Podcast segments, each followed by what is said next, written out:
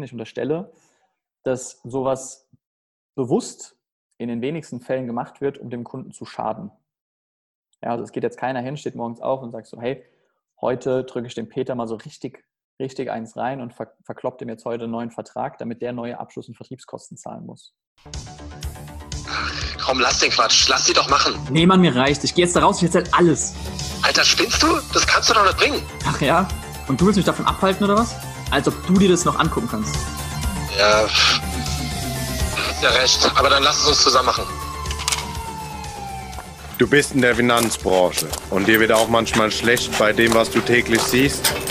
Wenn du die Wahrheit nicht fürchtest, dann tritt ein in die Storno-Fabrik.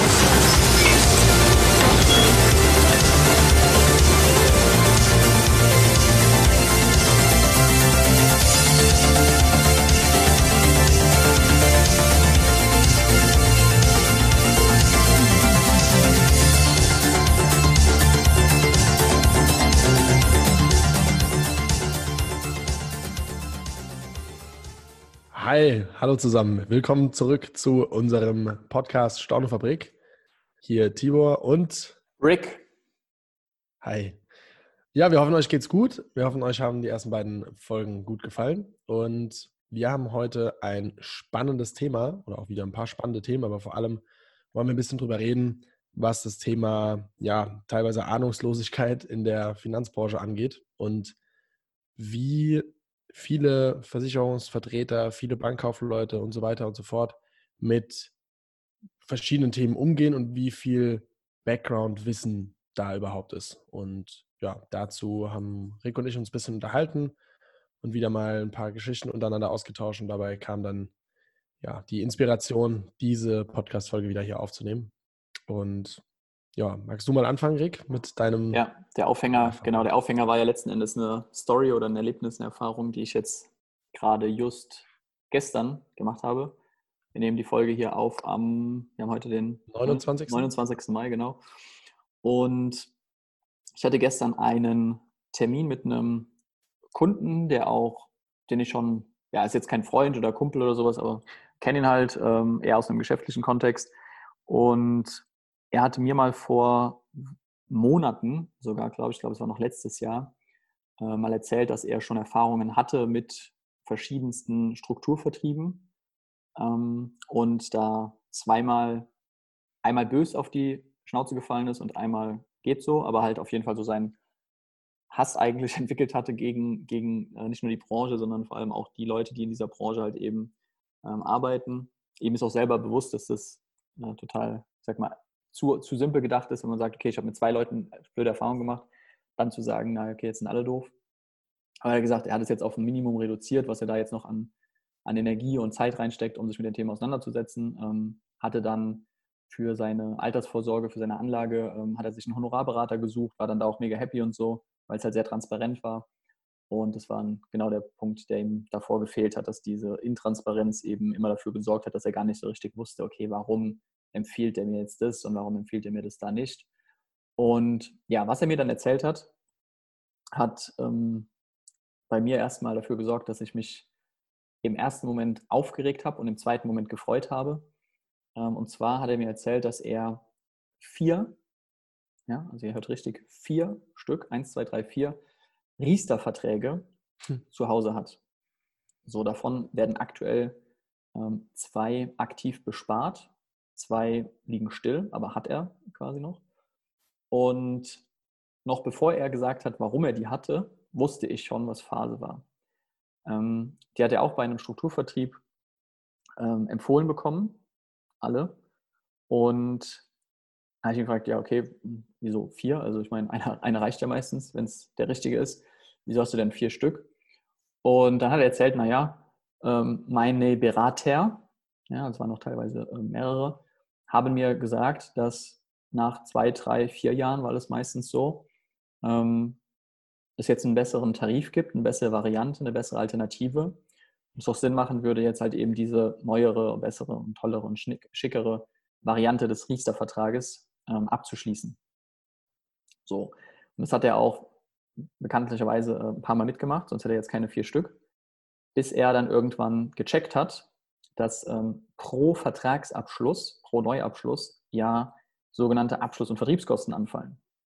So, das hat ihm seine Berater Echt? haben ihm das aber, ja, ja, ist verrückt, ne? Wow. Das haben ihm seine Berater aber nicht erzählt, sondern es ist ihm halt, er hat halt gedacht, naja, so Provisionen und, und Vertriebskosten, die fallen halt einmal an und ansonsten dann irgendwie monatlich oder jährlich oder wie auch immer, so dass es keinen Unterschied macht, ob ich jetzt den Vertrag nehme oder den Vertrag oder wechsle oder nicht. Und ähm, dann hat er das halt irgendwann rausgefunden und damit fing dann so seine Misere auch an. Und ähm, ich wusste direkt, lustigerweise, welchen Strukturvertrieb er meint. Äh, wir nennen jetzt hier mal keine Namen. Vielleicht äh, kommt es dem einen oder anderen, der das hier hört, bekannt vor. Und dann haben wir da so ein bisschen drüber rumdiskutiert und ich habe mich halt gefragt, ähm, und es soll auch ein bisschen heute das Thema sein, warum machen Leute das?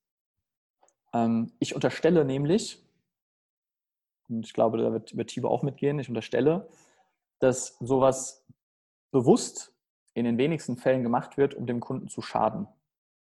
Ja, also es geht jetzt keiner hin, steht morgens auf und sagt so, hey, heute drücke ich dem Peter mal so richtig, richtig eins rein und ver verkloppt ihm jetzt heute einen neuen Vertrag, damit der neue Abschluss- und Vertriebskosten zahlen muss. Ja? So. Ähm, davon gehe ich einfach mal aus, weil ich an das Gute im Menschen glaube, dass es die allerwenigsten sind, wenn nicht vielleicht sogar alle.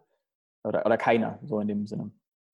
Und das heißt, Also keiner, der es keiner, der es böswillig meint. Genau, keiner, der es böswillig meint.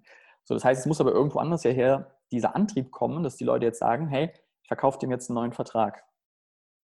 Und da sind sich äh, Thibaut und ich relativ einig und das sagen wir auch häufig, wenn wir mit anderen Menschen sprechen, egal ob aus der Branche oder nicht aus der Branche, dass ähm, in den allerwenigsten Fällen bei dem Menschen selbst, der die Beratung macht, bei dem äh, Versicherungsvertreter, Vermittler, Makler, wie auch immer, dass dort die, die alleinige Schuld liegt.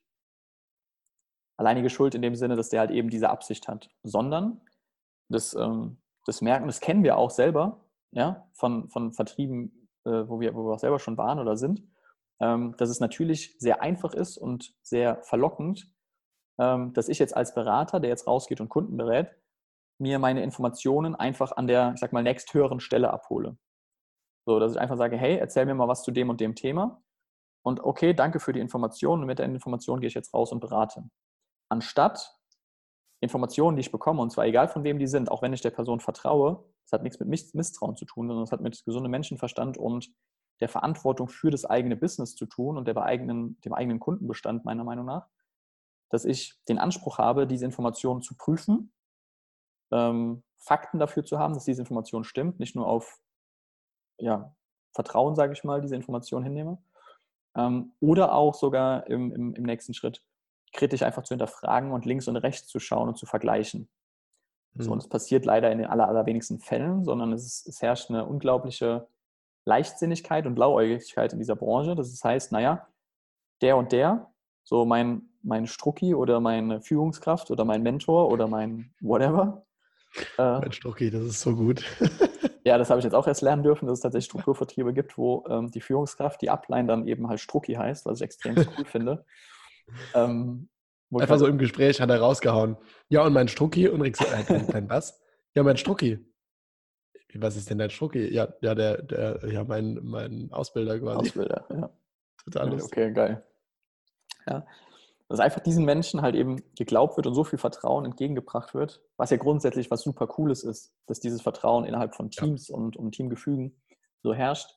Aber wenn das halt eben dazu führt, dass du jetzt da sitzt beim Kunden und dem Kunden etwas verkaufst, was nachweislich für den Kunden einen mehr oder weniger großen Nachteil hat, dann sage ich, du bist ein Arschloch. Weil du diese Verantwortung hast, und das ist vielen nicht bewusst, die Verantwortung hast, mit dem zweitwichtigsten, so blöd es klingt, aber dem zweitwichtigsten Gut im Leben eines Menschen umzugehen und das gefälligst mit Sinn, Verstand, Etho, äh, Ethik und Moral machen solltest. Und da funktioniert es halt eben nicht, dass du einfach sagst, naja, das hat mir der und der erzählt und deswegen glaube ich das, sondern besorg dir halt Fakten dazu. Und wenn du sie nicht findest, dann mach es erstmal nicht. Ja, es wäre genauso, wenn mir jetzt jemand sagt, hey, dir passiert nichts, wenn du vom Hochhaus springst und sagst, ey, cool, der hat aber gesagt, da passiert gar nichts und jetzt liege ich hier unten auf dem Boden, bin total matsch, voll die Kacke. Das macht ja auch keiner. So, komischerweise in dem Kontext von ich verkaufe Versicherungen oder verkaufe Anlageformen oder was auch immer, ähm, gibt es da sehr viel, die dem einfach vertrauen. Und das ist, glaube ich, mit einer Grundproblematik, ähm, nicht nur in der Branche, sondern auch in anderen, ähm, die wir immer wieder sehen. Ja, mich würde an der Stelle auch einfach mal interessieren, wie das bei euch beziehungsweise bei dir gerade, äh, wenn du das hörst, liebe Zuhörerin oder lieber Zuhörer, wie das bei dir ist. Also hast du mal hinterfragt, woher denn die Produktvorschläge, die Handlungsempfehlungen und so weiter und so fort, woher das eigentlich kommt bei dir im, im Unternehmen, egal ob du jetzt angestellt oder selbstständig bist, wenn du hier zuhörst und in der Finanzbranche bist, woher, woher das Ganze denn kommt? Oder ähm, also weißt du, was du da tust? Und wenn ja, bist du dir auch bewusst, was das für Auswirkungen hat für den, für den Kunden, für die Kundin? Weil, genau wie Rick gesagt hat, ich, also wir beide glauben, und ich, Rick ist da noch optimistischer als ich, ähm, Rick traut da, glaube ich, traut, traut da, glaube ich, erstmal niemandem das Ganze zu. Ich glaube, es gibt einfach so Arschlöcher, die das sehr, sehr wohl, sehr bewusst so machen ähm, und glaubt da nicht nur ans Gute im Menschen. Und ja, aber was, was ist denn mit dir? Wie machst du das? Woran machst du das Ganze fest? Und ähm, wie stark hast du das selbst mal hinterfragt?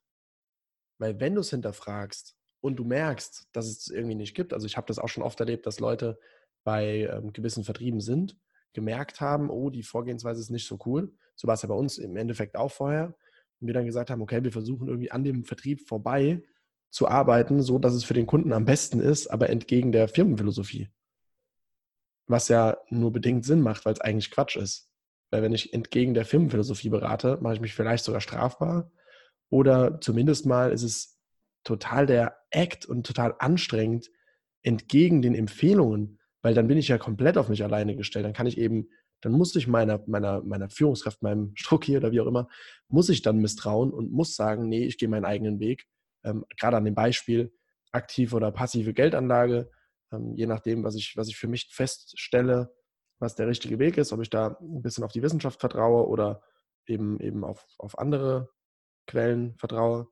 Und ja, wenn ich jetzt halt in einem Vertrieb bin, der halt propagiert, hier aktives Management und am besten die zufälligerweise vielleicht die hauseigenen Fonds, wo das Unternehmen eventuell sogar auch was dran verdient noch, die dann vielleicht sogar noch Dachfonds sind und extrem hohe Kosten haben, sowas nie zu hinterfragen und das einfach dem, dem einfach zu vertrauen oder das zu hinterfragen, zu merken, hoch, das ist vielleicht kompletter Schwachsinn und es ist eigentlich viel geiler für den Kunden, wenn der ETFs oder andere kostengünstige Fondslösungen zum Beispiel hat. Und das ist in dem Fall vielleicht sogar für den Kunden deutlich, deutlich, deutlich besser. Warum macht ihr dann, also warum, warum bleibt ihr dann bei dem Unternehmen? So mal als Frage in den Raum geworfen. Und das würde mich einfach total interessieren oder auch Rick. Deswegen könnt ihr das gerne auch mal in, auf, unserem, auf unserer Facebook-Seite oder unserem Instagram-Account einfach mal ähm, reinschreiben und uns mal eine Nachricht schicken, was ihr dazu denkt, also was eure Meinung dazu ist, ob ihr euch Gedanken darüber macht und das schon mal hinterfragt habt. Und wenn ja, warum, äh, ja, warum ihr dann trotzdem so handelt, unter Umständen. Ja, das ist ein, eine gute Frage. Und ich möchte, möchte noch einen, einen Schritt weitergehen. Oder das heißt weitergehen, aber noch zwei, drei Punkte dazu aufmachen. Hm, also erstmal vielleicht auch zu diesem Thema, ich schließe einen neuen Riester-Vertrag ab, falls dir sowas bekannt vorkommt oder du jetzt überlegst, hey, ich mache mit meinem Kunden auch sowas alle paar Nas lang. Ähm, äh, hinterfrag dich tatsächlich, was ist, das, was ist der Vorteil für einen Kunden? Schön und gut, dass er jetzt einen neuen Vertrag bekommt und der vielleicht irgendwie ein bisschen äh, netter, schicker, schneller, wie auch immer ist oder irgendwelche neuen Gimmicks bietet. Aber Fakt ist, gerade im, im Anlagebereich, wenn wir im, also im LV-Bereich, ähm, Versicherungsanlageprodukte, Rentenversicherung, Lebensversicherung, ähm, fallen jedes Mal neue Abschluss- und Vertriebskosten an. So, und diese Abschluss- und Vertriebskosten werden über die ersten fünf Jahre in der Regel abgegolten. Das bedeutet, wenn du mit einem Kunden sowas alle drei, vier, fünf Jahre machst, dann zahlt der Kunde alle drei, vier, fünf Jahre einfach mal ein paar tausend Euro Kosten. Die gehen erstmal ab und wird niemals an den Punkt kommen, dass er sich aus den Kosten rausentwickeln kann. So dass der Kunde am Ende, wenn du es über 40 Jahre hinweg machst, ähm, eigentlich immer nur Geld bezahlt hat und nie Geld bekommen hat, weil diese Kosten einfach jegliche Rendite, selbst wenn du ein geil performantes Produkt hast, ähm, auffressen. So. Ähm, wenn dir irgendjemand einredet oder sagt, das macht aber Sinn aus den und den Gründen, dann rechne das mal nach. Und mit Nachrechnen meine ich nicht, traue der Excel oder traue dem, äh, dem Produktinformationsblatt oder irgend so ein Scheiß ähm, oder dem Angebot, sondern rechne es nach. Wenn du nicht weißt, wie man es rechnet, rechnet, dann lern das. So. wenn du an der Stelle Tipps willst oder so, kannst du auch gerne auf uns zukommen. Es gibt verschiedene Tools, freie Tools oder zumindest mal, ähm, zumindest mal anbieterunabhängige Tools, die sowas sehr, sehr gut vergleichen können und bei denen man anhand der Produktkosten ordentliche finanzmathematische Vergleiche machen kann, die dann das Ganze schön, schön clustern und woran man dann sehen kann, okay, wie, macht, wie viel Sinn macht das vielleicht auch noch, überhaupt auch eine Umdeckung zu machen oder nicht. Das müssen ja. wir ja auch tagtäglich machen, wenn wir Kunden sehen, die schon Produkte haben. Also ich habe gerade auch zum Beispiel ein, ein, ein Riester-Beispiel. Der Vertrag ist an sich total scheiße. Also er ist richtig miserabel. Der hatte Abschlusskosten in Höhe von 6%. Ähm, also total verrückt. Und ähm, total überteuert. Der Kunde hat sau viel draufgezahlt. Aber dafür hat er quasi jetzt, das ist ein Riester-Depot, quasi keine Kosten mehr. Also das Ding läuft fast kostenlos. Und dadurch ist es jetzt total idiotisch, den wegzukündigen. Deswegen lassen wir den jetzt stehen. Und alles, was er halt neu macht, macht er über mich, weil es halt kostengünstiger geht, als bei dem, äh, wo, es, wo er vorher was abgeschlossen hatte. Dort wieder was Neues abzuschließen wäre deutlich zu teuer. Aber das Produkt ist tatsächlich jetzt, ab jetzt gerechnet, ist es cool. Also das ganze Lehrgeld, was er gezahlt hat, hat er halt schon gezahlt. Deswegen kann er drin bleiben. Und dann sollte man sowas auch stehen lassen. Dann sollte man sowas auch, auch, ähm, auch lassen. Und auch selbst wenn ihr bei euch intern irgendwie was, was umdeckt, was ja teilweise noch schlimmer sein kann, wenn man äh, eigene Produkte wieder cancelt. Ähm, ja, nur wegen, wegen minimalen Verbesserungen. Ja. Also da wirklich durchrechnen, ob sich das langfristig lohnt und nicht, ja, ja, hier äh, jetzt 0,1% weniger Kosten da, aber dafür halt nochmal 3% oder 2,5% Abschlusskosten am Anfang ähm, on top. Das rechnet sich auf lange Laufzeiten niemals wieder raus. Ja. Das heißt also, ich glaube, das ist halt super, super verlockend, wie gesagt, da einfach ähm, zu sehen, naja, auf der einen Seite, hey cool, anscheinend, so wie mir das gesagt wird, tust dem Kunden was Gutes, nein, tust du nicht. In den allermeisten Fällen, es mag Ausnahmen geben, aber alle drei bis vier Jahre das wiederkehrend zu machen, sodass ein Kunde am Ende des Tages nach zehn, zwölf Jahren ähm, vier Riester-Verträge hat, kann rein rechnerisch nicht gut für den Kunden sein. Also da kann dir einer erzählen, was er will, es geht nicht. So, und dann auf der anderen Seite, wenn das der Antrieb ist, weil du neue Provisionen bekommst, eine neue Cottage-Ausschüttung bekommst, dann, sorry, aber dann ist es einfach assi. Das ist einfach nur asozial, ja. weil, da komme ich zurück auf den Punkt, den ich gesagt habe, nach der Gesundheit ist meiner Meinung nach der Punkt Finanzen oder das Thema Finanzen das, wo du den krassesten Impact auf Menschenleben haben kannst. Ähm, also wo du als Externer, sage ich mal, ihm helfen kannst, wenn du ihm medizinisch in der Gesundheit helfen kannst. Mega geil, das ist das Beste meiner Meinung nach. Und an zweiter Stelle kommen die Finanzen, wenn du ihm bei seinen Finanzen helfen kannst, ihn da besser stellen kannst, ihn Kosten einsparen kannst, hast du meiner Meinung nach langfristig gesehen den krassesten Impact nach Medizin auf ein fremdes Menschenleben. Und wenn du diese Verantwortung, wenn du diesen, ja, diese, diese Macht auch irgendwo, weil es ist doch eigentlich das, warum die Leute zu uns kommen, weil sie sagen, hey, ich habe keine Ahnung von dem Thema, ich habe keinen Bock, mich damit auseinanderzusetzen. Ich bin da vielleicht schon mal auf die Fresse geflogen, aber ich vertraue dir, dann nutzt doch diese Macht bitte nicht willentlich aus und auch nicht fahrlässig. Wie ja. Onkel Ben gesagt hat, ja. große Macht bringt große Verantwortung mit sich. Ganz genau. Ja, also super, super wichtiger Punkt. Und das Thema ist jetzt an dem Beispiel Riester, Umdeckung, neue Verträge vermitteln. Und äh, also ich habe noch ein paar in petto. Äh, Tibor, ja, ja, ich habe da ähm, noch ein sehr, sehr ähnliches Beispiel und deswegen wollte ich auch da nochmal anknüpfen, gerade weil du Gesundheit gesagt hast. Das ist ein Beispiel aus dem, aus dem, es gibt ja auch Produkte, die Gesundheit und Finanzen so ein bisschen kombinieren, wie zum Beispiel Biometrie-Risiken ähm, abzudecken, also Beispiel äh, Berufsunfähigkeitsversicherung. Und bei BUs sehen wir es beide sehr, sehr oft, dass Vertriebe, und da unterstelle ich tatsächlich Böswilligkeit, dass Vertriebe, also nicht, dem, nicht der Person, die es vermittelt, sondern dem Vertrieb unterstelle ich Böswilligkeit. Lass es uns mal nicht Böswilligkeit nennen. Ich glaube, das Ziel ist tatsächlich nicht, einem Kunden zu schaden, sondern nee, ich glaube, nee. das Ziel ist die eigene Umsatzmaximierung. Ja, ja, danke. Ja, gute Ergänzung. Also nicht dem anderen zu schaden, sondern den, den, den eigenen Nutzen rauszuschlagen. Also die Umsatzmaximierung gut, äh, gut, gut nochmal. Und den eigenen Nutzen einfach höher zu stellen als den Nutzen des Kunden. Ja, ja. Und, ähm, und an der Stelle, gerade BU, gibt's, sehen, wir, sehen wir sehr oft Startertarife, die sich nach, also im sechsten Jahr nahezu verdoppeln vom Beitrag und im elften Jahr nochmal nahezu verdoppeln. Also dann kostet es fast das Vierfache oder das Dreifache teilweise, ähm, als es am, am Anfang gekostet hat. Und dann kann man sehr stark natürlich damit locken, dass der Vertrag am Anfang 20 Euro kostet, während ein Konkurrenzprodukt vielleicht 25 Euro kostet, nur dass das Konkurrenzprodukt mit 25 Euro lebenslang 25 Euro kostet, solange der Vertrag läuft. Dieses Produkt halt 25, äh, 20 kostet, dann 40 und auf einmal 80.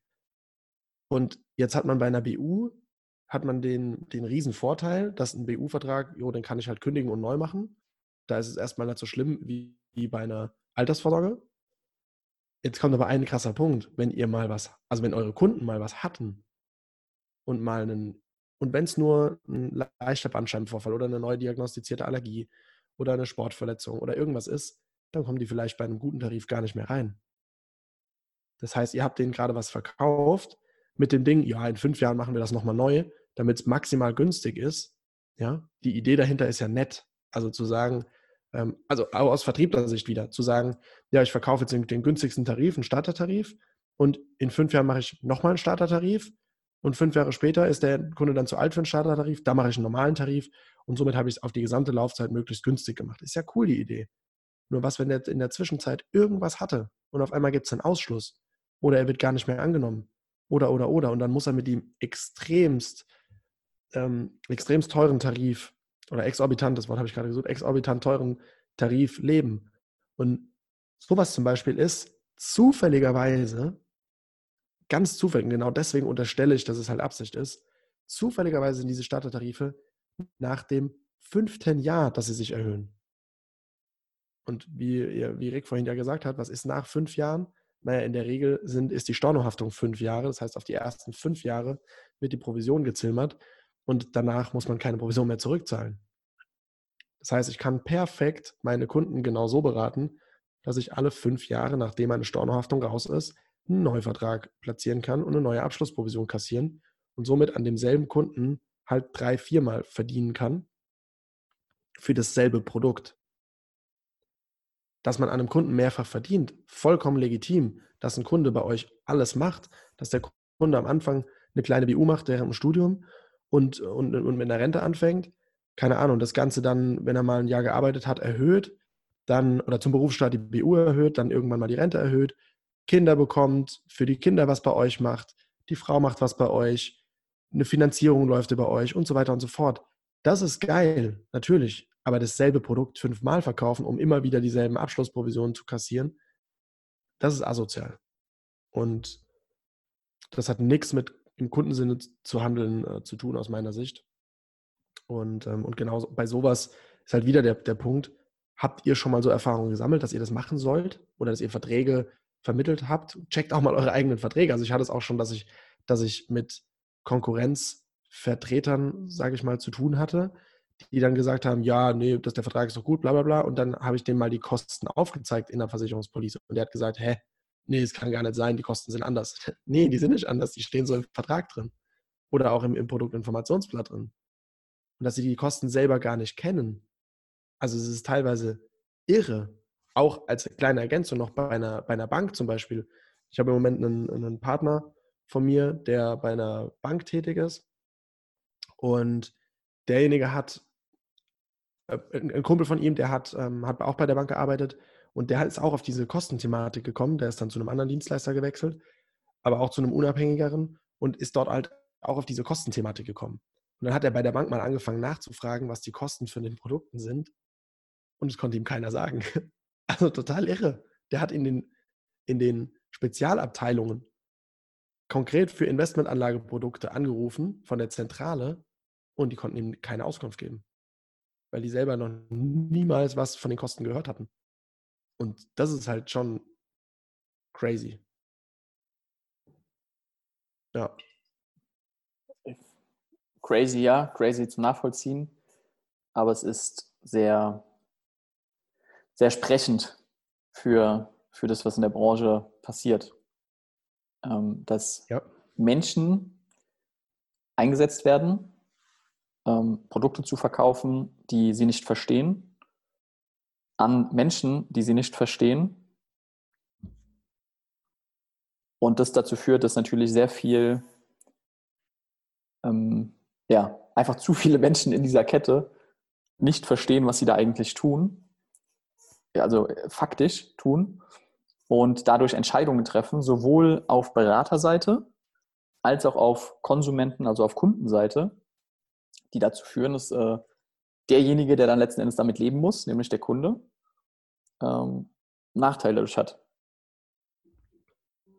Was ja jetzt mal nicht das ist, wo, wo ich wieder sage, dass die meisten Menschen dafür antreten, sondern die meisten Menschen, und das ist ja immer das Verblüffende, wenn wir uns mit, mit anderen ähm, Vertrieben, Maklern, Vertretern, wie auch immer austauschen, auch Bankberatern austauschen,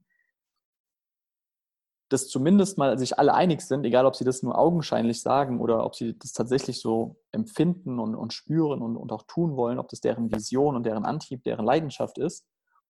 Aber ich würde sagen, beim ganz großen Teil, nehmen wir mal, sage jetzt mal 80 Prozent, über 80 Prozent meiner Meinung nach sagen, wenn ich sie frage, naja, was ist denn das, was für dich die höchste Priorität hat bei dem, was du tust? Bei über 80 Prozent kommt der Kundennutzen. Über 80 Prozent sagen, der Nutzen für den Kunden, dass ich ihm einen Mehrwert bieten kann. Ich tue das, weil ich meinem Kunden was Geiles tun kann. Ja? So, und wenn das, wenn das der Antrieb ist, dann muss meiner Meinung nach, aber das ist, das ist meine eigene, sehr persönliche Meinung, dann muss daraus auch die Konsequenz sein, dass ich alles in meiner Macht Stehende tue, um diesen Nutzen für den Kunden zu maximieren. So, und wenn ich das nicht tue, im Gegenteil sogar fahrlässig damit umgehe, dass ich nicht einen groß, größtmöglichen Nutzen für den Kunden bringe, dann ist das, was ich sage, nämlich Kundennutzen und Mehrwert steht im Vordergrund, geheuchelt. Und das verstehe ich nicht. Mhm. Das verstehe ich tatsächlich nicht, wie das, wie das sein kann. Und ich will gar nicht sagen, dass unser einer zu 100 Prozent davor, davor gefeit ist, dass, dass es bei uns nie, never, ever, never passieren kann. Auch also wir sind ja alle Menschen, wir machen alle Fehler und wir entwickeln uns weiter und wir haben vielleicht nicht immer 100% der Informationen. Einfachstes Beispiel, in Berlin macht jetzt irgendwie ein neues Fintech auf, die haben eine, oder Insurtech Company, die haben eine neue Versicherung, die ich nicht kenne, die aber halt einfach jetzt das Geilste ist im, BU-Bereich. So, wenn ich diese Information nicht habe, kann ich die meinem Kunden nicht anbieten. Natürlich ist es jetzt zu gewisser Weise oder in gewissem Maße meine Pflicht, mich zu informieren, zu recherchieren, Marktanalyse zu betreiben und so weiter und so fort. Ähm, aber jetzt zu sagen, das geht zu 100 Prozent, ist meiner Meinung nach unmöglich. Ist auch, glaube ich, ich glaube, das sollte auch gar nicht der Anspruch sein. Ähm, ich coach das auch immer wieder in, in, in Ausbildungen, auch was das Thema Mindset bei, bei Kunden- und Partnerakquise angeht zum Beispiel. Da coache ich auch immer wieder, ähm, Menschen sollten sich, die in der Branche arbeiten und arbeiten wollen, unbedingt zum Beispiel Testberatungen unterziehen. Die sollten unbedingt mal den Markt screenen, was bei ganz vielen Konkurrenzvertrieben ja gar nicht passiert. Wenn ich eine Bankkaufmann-Lehre mache, da sagt meine Bank doch nicht, geh mal zu drei anderen Banken und zu fünf Versicherungsklitschen äh, und zu drei Maklern und hör dir mal an, wer der Beste ist, weil dann hätten Banken vielleicht keine Auszubildenden mehr. Ähm, einfach im, nicht im Vergleich zu anderen oder auch im Vergleich zu anderen Banken. Manche Banken hätten dann vielleicht keine mehr ähm, aber auch im Vergleich zum, zum Markt zum Beispiel. Und genauso bei Versicherungsunternehmen oder bei bestimmten Vertrieben, die einfach in der Ausschließlichkeit sind, kann ich mir gut vorstellen, dass dort sehr, sehr, sehr viele abwandern würden, wenn dort propagiert werden würde, vergleiche mal offen am Markt. Weil dann stellt man ganz schnell fest, huch, da geht ja noch einiges mehr. Und ich wollte darauf, äh, jetzt ist die Frage, worauf wollte ich gerade hinaus? Ähm, Ach so, genau. Aber dass man, dass man, äh, dass man den Produktvergleich machen sollte, aber ab einem gewissen Punkt auch nicht damit aufhören, sondern wieder runterfahren. Und ab einem gewissen Punkt auch mal entscheiden, okay, ich habe jetzt X Unternehmen geprüft, vielleicht die größten zehn unter anderem, wo einfach 95 Prozent oder 80 Prozent der deutschen Bürger beraten sind und mal noch fünf kleinere. Ja. Und wenn ich mit dem Dienstleister, den ich mir aussuche, mit dem Kooperationspartner, den ich mir aussuche, dem Vertrieb oder wie auch immer, besser bin als 80, 90, 95 Prozent des Marktes, dann darf ich auch mal rausgehen und darf, die, darf das auch mal an den Mann bringen. Und trotzdem natürlich die Augen offen halten und zu checken, okay, gibt es vielleicht noch was Besseres? Gibt es vielleicht irgendwo ein Startup, was das Ganze noch besser macht, was wissenschaftlicher agiert im Anlagebereich oder was coolere kleine Versicherungen mit einbezieht, die vielleicht neuer sind, die coolere Algorithmen haben, die die Digitalisierung besser machen, die Prozesse für Kunden und Partner verschlanken, damit günstiger sein können und, und, und. Halt, um da wieder den Nutzen zu optimieren. Aber ab der, keine Ahnung, 95 Prozent oder sowas sollte man, glaube ich, nach draußen gehen. Weil umgekehrt bringt es auch nichts, wenn man nur vergleicht und, und gar nicht mehr nach draußen geht, weil dann, ja, ist es im Endeffekt, äh, hier hatte ich es gerade heute äh, die Woche wieder drüber, Paragraph 323c Strafgesetzbuch. Unterlassene Hilfeleistung. Da steht unterlassene Hilfeleistung, genau. Ja. ja. Und deswegen helft den Leuten, aber guckt, dass ihr halt auch wirklich helfen könnt, dass ihr die richtigen Tools an der Hand habt und dass ihr da euch ausreichend informiert habt, dass, ob ihr auch die richtigen Tools habt. Ich hab's, oder wir haben es ja beide immer wieder, dass wir mit Leuten, Leuten connecten. Mir ist dieser eine, dieser eine Instagram-Chat von dir, der, der, geht mir niemals wieder aus dem Kopf, wo du ähm, jemanden aus der, aus der, jemand anderen aus der Branche mit dem geschrieben hast und gefragt hast, warum er bei dem Unternehmen mhm. ist. Mhm. Soll ich oder willst du? Ja, erzähl ruhig. Okay. Und äh, der, derjenige hat halt geantwortet, naja, weil wir die Besten sind. Dann habe ich gefragt, okay, ja, cool. Äh, woran machst du denn fest, dass ihr die Besten seid? Und die Antwort war, ja, weil wir die meisten Kunden haben. Und das ist halt eine Argumentationskette, die ist nett. Aber das war es dann halt auch schon, weil nur weil man die meisten Kunden hat, ist man nicht gleich das Beste. Also wenn ich jetzt sage, Primark stellt die besten Klamotten her, nur weil es halt massiv viele Kunden dahin rennen, ist ja kompletter Schwachsinn. Ähm, vielleicht ein schlechtes Beispiel, weil der Vertrieb eher teuer ist und Primark günstig. Aber ja, ähm, ich glaube, glaub, ihr wisst, worauf ich hinaus will. Also einfach mal auch wirklich zu hinterfragen, warum, warum sollen wir denn die Besten sein und nicht, weil irgendjemand sagt, ja, wir haben ja die meisten Kunden und damit stelle ich mich zufrieden und sage, ja, cool, stimmt, ja, macht Sinn, okay, fertig, sondern auch mal wirklich zu hinterfragen, ja, okay, und warum haben wir die meisten Kunden?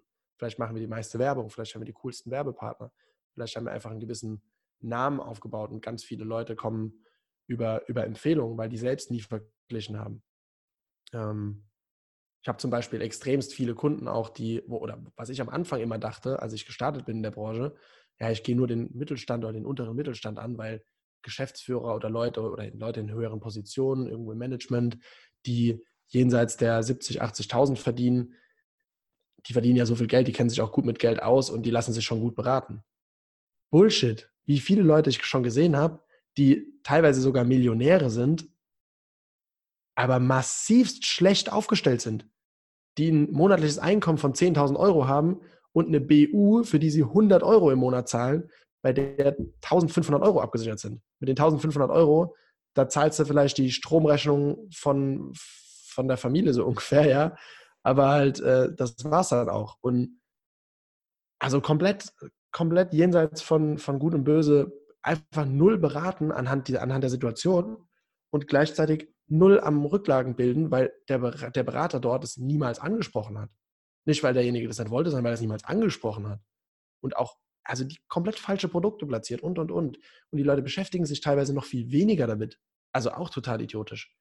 Jetzt hoffe ich, dass niemand von euch das sich als Beispiel nimmt und sagt, geil, jetzt renne ich mal los und verkaufe einem, äh, einem, einem Geschäftsführer irgendeine Kackpolice, sondern noch ein Grund mehr, mal rauszugehen und mal wirklich zu, zu vergleichen, wo man gute Leistung einbringen kann, weil mit einer geilen Leistung kann ich an jeden rantreten.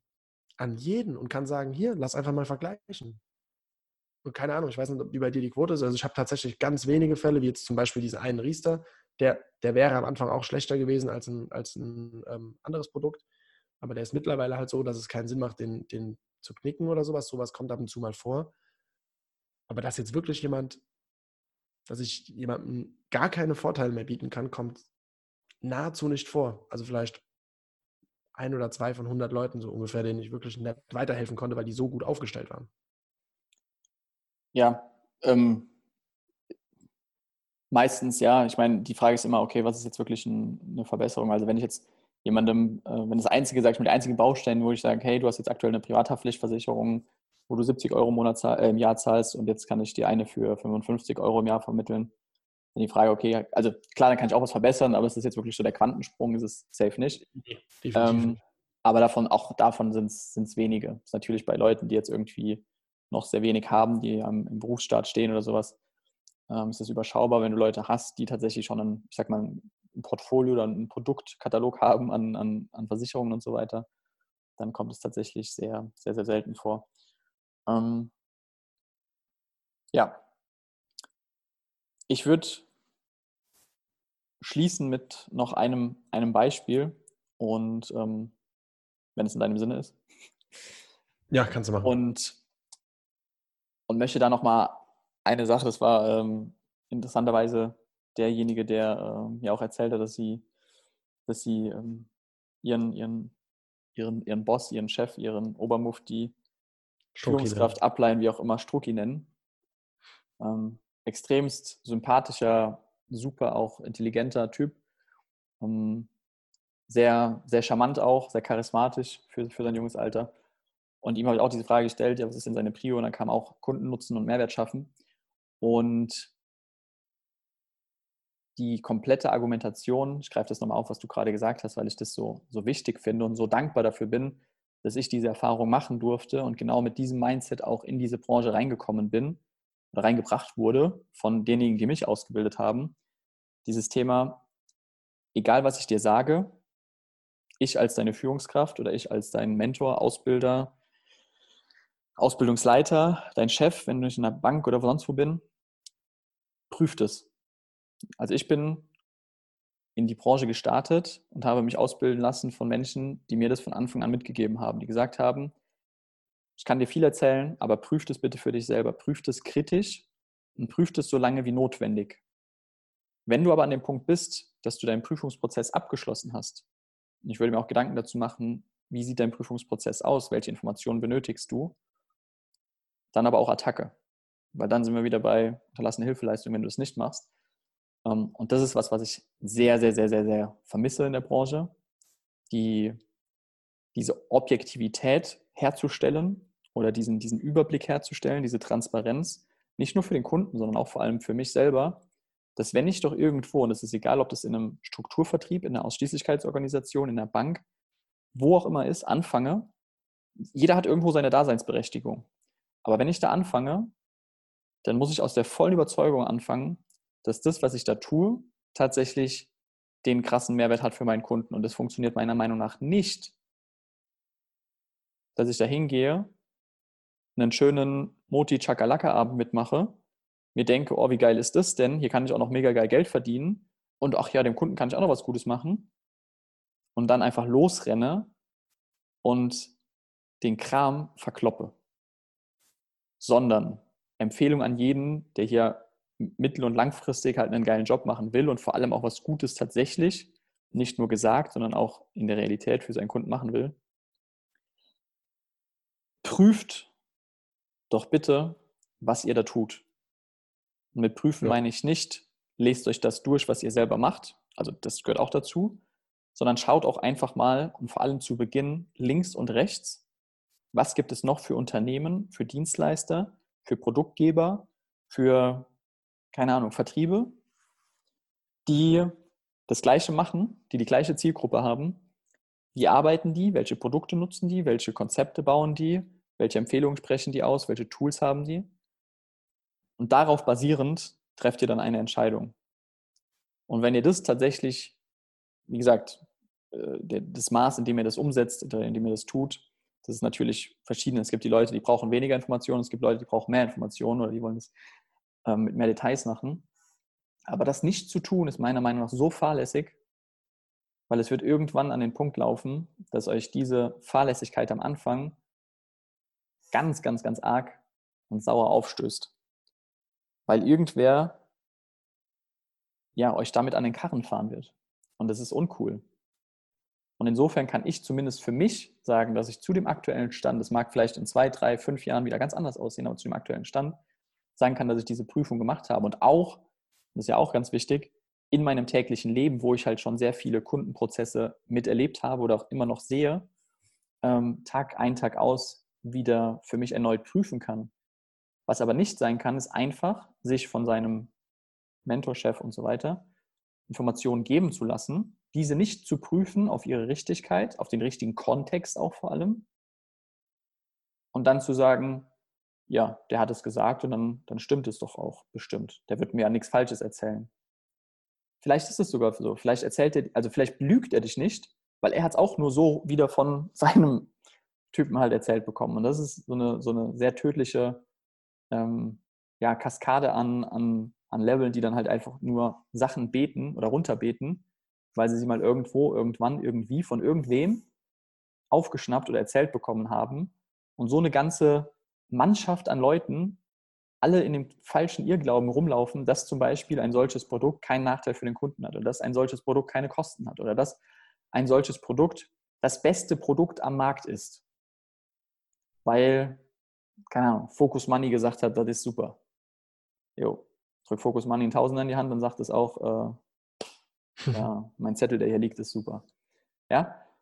Und da einfach ganz wichtig, bitte versucht diese Objektivität zu behalten, denn meiner Meinung nach, wenn ihr mit dem Thema Geld versucht, anderen Menschen zu helfen, dann habt ihr den Auftrag und die Pflicht, sicherzustellen, dass das, was ihr anbietet, was ihr vertretet, für was ihr überzeugt seid und zu dem ihr beratet, auch nachweislich für den Kunden einen Mehrwert bietet. Wenn ihr diesem, wenn ihr diesem Auftrag und dieser Pflicht nicht nachkommt, dann seid ihr asozial. Punkt. Ja. Und auch wenn ein Kunde hier zuhört, für euch gilt natürlich dasselbe. Ähm, vertraut nicht darauf, dass euer Opa schon dasselbe Produkt hatte und euer Vater auch schon dasselbe Produkt hatte und ihr deswegen auch dasselbe Produkt nehmt. Sondern vielleicht wurde damals auch schon bei den beiden gesagt, ja, das Produkt ist halt toll, äh, macht das mal deswegen. Und ähm, hinterfragt immer auch, was ihr für Produkte angeboten bekommt, ob das wirklich das ist, was, was eurem Ziel entspricht und ob das überhaupt aufgenommen wurde. Genau. Das noch als Ergänzung. Ich muss einen kleinen, einen kleinen Einschub machen. Gewaltfreie Kommunikation. Ich habe eben gesagt, dann seid ihr asozial, das will ich revidieren. Dann finde ich das asozial. Das ist meine Meinung. Ich darf, ich darf keine Feststellung machen, das wäre falsch. Aber dann finde ich das asozial. Das mag ich. Finden wir beide. Das finden wir ja. beide, Rigmar. Okay. Dankeschön. Gut. Cool, Dann, das war heute mal ein bisschen äh, trockener runtergelabert irgendwie. Aber war Wichtige Fakten. Also vom, vom Thema her finde ich es ultra spannend, einfach da mal reinzugucken, okay. Und ich hoffe, dass ihr euch das, wenn du die Folge hier gehört hast, noch bis zum Ende gehört hast, die das unbedingt mitnimmst, als du mal zu prüfen, was du eigentlich tust. Und zwar Hersteller bzw. Äh, unternehmensunabhängig. Ähm, kann ja sein, dass jemand aus einer anderen Branche hier gerade zuhört. Auch für dich gilt natürlich genau dasselbe. Prüfen, ob das, was du tust, das Korrekte ist, das Richtige ist. Ja. Korrekt, korrekt. Genau. In dem Sinne, euch allen einen geilen Tag und eine gute Zeit, wann auch immer ihr das gerade hört. Und wir freuen uns schon auf die nächste Folge, die wieder für euch aufzunehmen und euch wieder weiter, weiteren krassen Content und krasse Insights aus unserem Leben zu geben und unsere Gedanken zu teilen zum Thema Finanzbranche und was da alles so rumkreucht und fleucht. Sag ich mal so. Cool. Dann ciao, ciao und bis zum nächsten Mal.